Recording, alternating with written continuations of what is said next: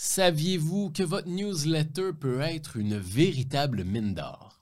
Eh bien oui, c'est ce qu'on va regarder ensemble aujourd'hui à l'épisode numéro 12 du podcast Le marketing rusé propulsé par LeadFox. On va regarder ensemble les six éléments que doit contenir votre newsletter pour être pertinente et prospère. C'est parti. Bienvenue sur le podcast Le Marketing Rusé, présenté par le logiciel de marketing automatisé LeadFox. Dans ce podcast, on vous partage une vision fraîche et moderne sur des stratégies marketing à utiliser pour générer plus de prospects, faire plus de ventes et propulser votre entreprise. Bonne écoute! Eh bien oui, hein, là j'ai démarré l'épisode en vous posant une question, en vous disant saviez-vous que votre infolette peut être une véritable mine d'or? Et probablement que vous vous êtes dit Hum, je penserais pas, Pascal. eh bien, la réalité, c'est que oui. Et pourquoi est-ce qu'on a un peu cette perception négative justement de l'infolettre, c'est probablement parce que justement on a été habitué à voir l'infolettre tout simplement comme étant un canal de publicité. Hein? Les bonnes vieilles infolettes de publicité, de nouveautés, de promotions qu'on reçoit tous les jours et qui même des fois tombent dans le spam et ainsi de suite. Sauf que savez-vous que l'infolette, c'est beaucoup plus que juste de la nouveauté puis juste des promotions. Hein? C'est comme dire euh, un imprimeur, ça, sert juste à imprimer des cartes d'affaires. Pas du tout, c'est bien plus que ça. Mais c'est exactement la même chose avec l'infolettre il est possible d'avoir une infolettre que vos abonnés adorent. Il est possible d'avoir un infolettre que vos abonnés lisent et d'avoir un, un infolettre qui est pertinente et même qui est prospère, qui va influencer et déclencher des ventes. Et c'est exactement ce qu'on va voir aujourd'hui. On va couvrir point par point les six éléments que votre newsletter doit contenir pour être pertinente pour vos abonnés et même être une source de vente continuelle. Tout d'abord, il faut comprendre un élément. Lorsqu'on parle de newsletter et de newsletter qui est pertinente et prospère, on doit comprendre que ça ne va pas juste reposer sur des nouveautés et des promotions. Il va devoir y avoir plus que ça. Parce qu'il élément très important, même il y a des nombreuses statistiques qui le disent, il y a 61% des consommateurs qui disent vouloir recevoir des communications commerciales au moins une fois par semaine de la part des entreprises qu'ils apprécient. Et ça, quand on y pense, c'est tout à fait normal. Et pensez aux entreprises que vous appréciez.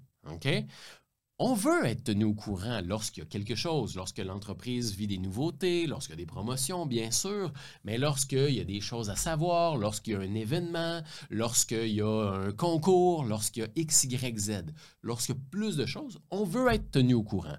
Et comment est-ce qu'on veut être tenu au courant? Mais c'est là qu'il y a une statistique très pertinente qui dit que 72% des consommateurs préfèrent l'email comme méthode de communication commerciale provenant des entreprises. On préfère l'email au-delà des appels téléphoniques, du publipostage, du porte-à-porte, de la publicité sur les réseaux sociaux, d'un message sur Messenger, etc., etc. Donc, quand on compare toutes ces méthodes de communication-là, l'email est le plus intéressant. Hein? Donc, euh, donc, voilà. vous allez pouvoir utiliser l'email et vous allez pouvoir bien utiliser l'email pour communiquer avec votre clientèle. Les gens n'ont pas de problème à recevoir des emails. Ce qu'ils ne veulent pas recevoir, c'est de la publicité et des choses qui ne les concernent pas. Donc, voici ce qu'on va regarder, voici ce qu'on va couvrir pour créer une infolettre qui les concerne, qui est pertinente et qui, comme résultat, est prospère. Plongeons dans le concret. Le tout premier point que votre newsletter va devoir contenir pour être pertinente pour ses abonnés, bien sûr, ça va être du contenu de valeur.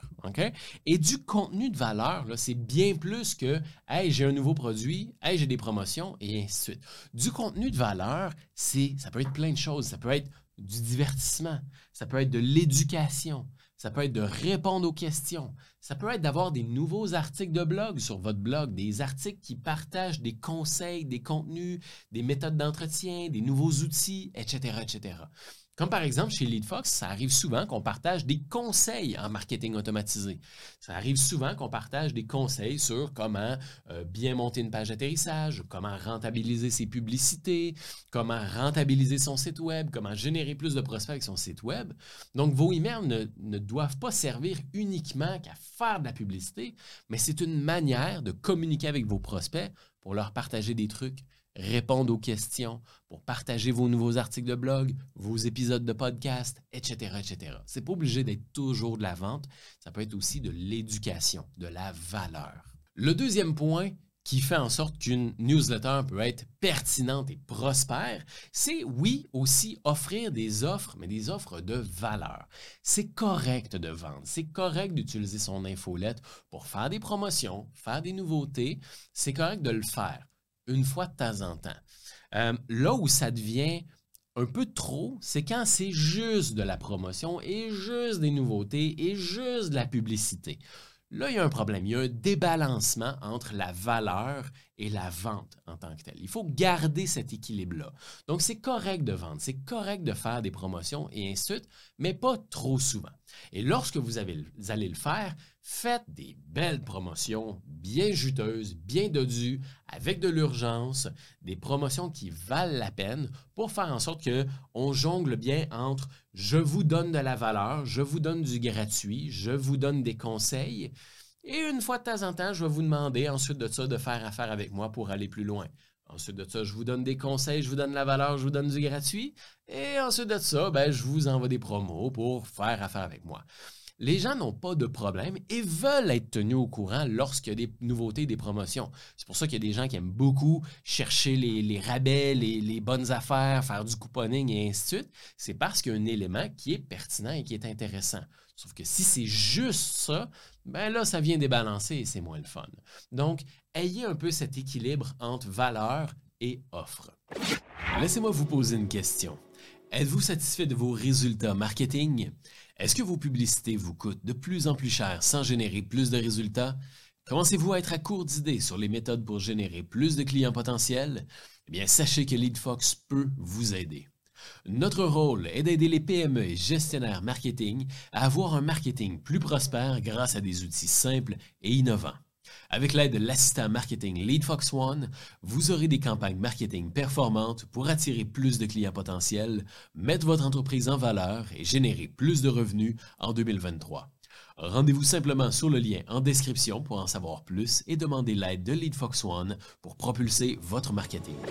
Le troisième élément, et non le moindre, c'est d'avoir des emails qui sont pertinents. OK?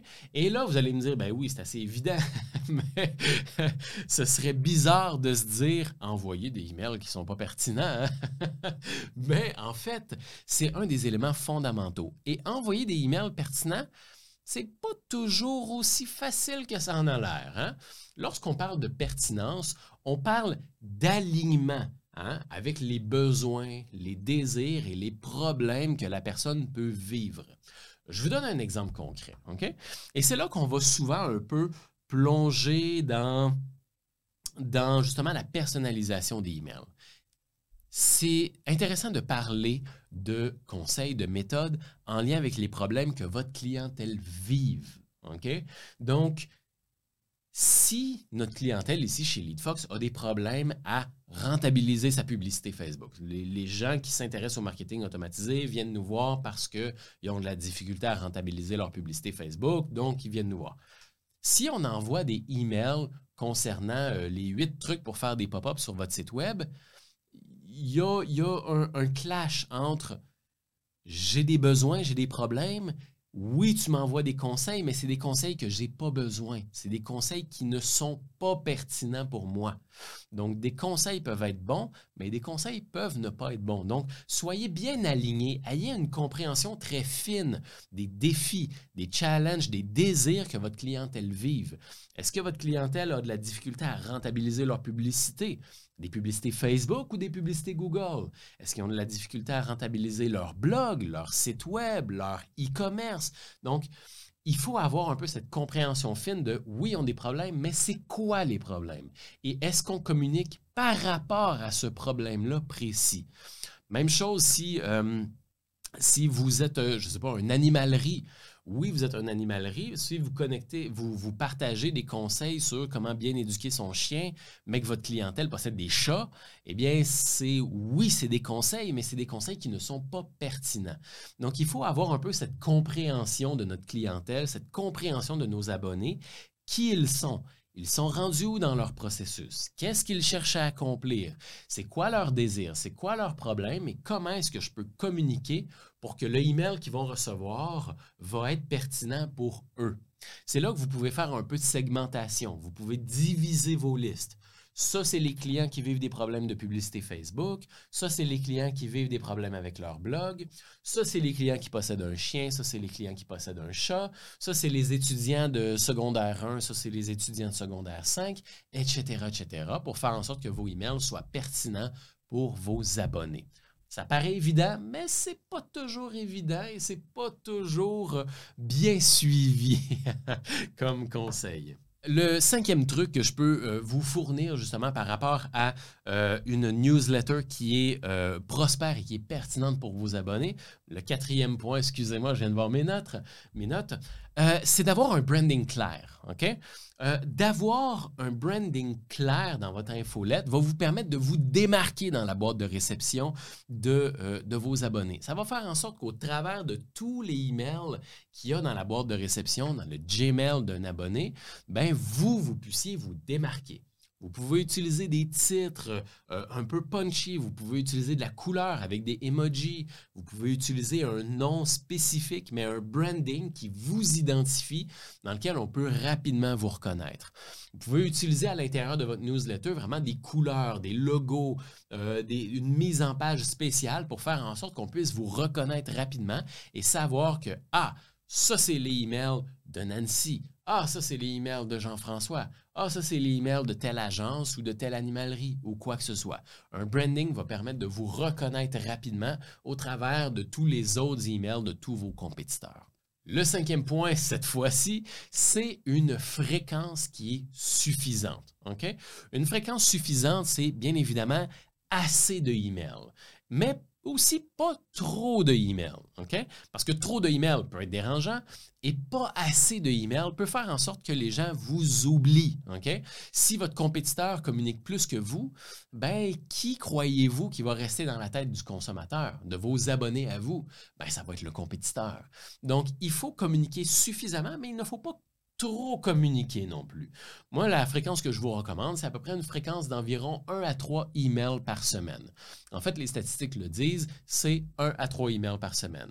Et selon la statistique qu'on a vue en début d'épisode, 61% des consommateurs aimeraient recevoir au moins un email par semaine des entreprises qu'ils apprécient.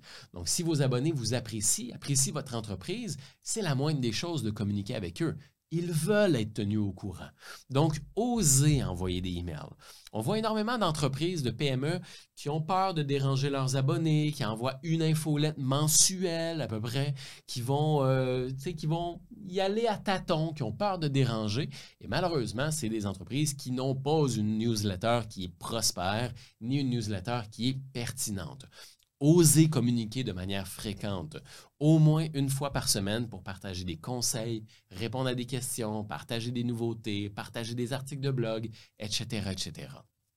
Et finalement, le sixième point est franchement un des points qui va faire une grosse différence dans votre newsletter et surtout dans les résultats qui vont émerger de cette newsletter-là, c'est de rendre vos emails interactifs.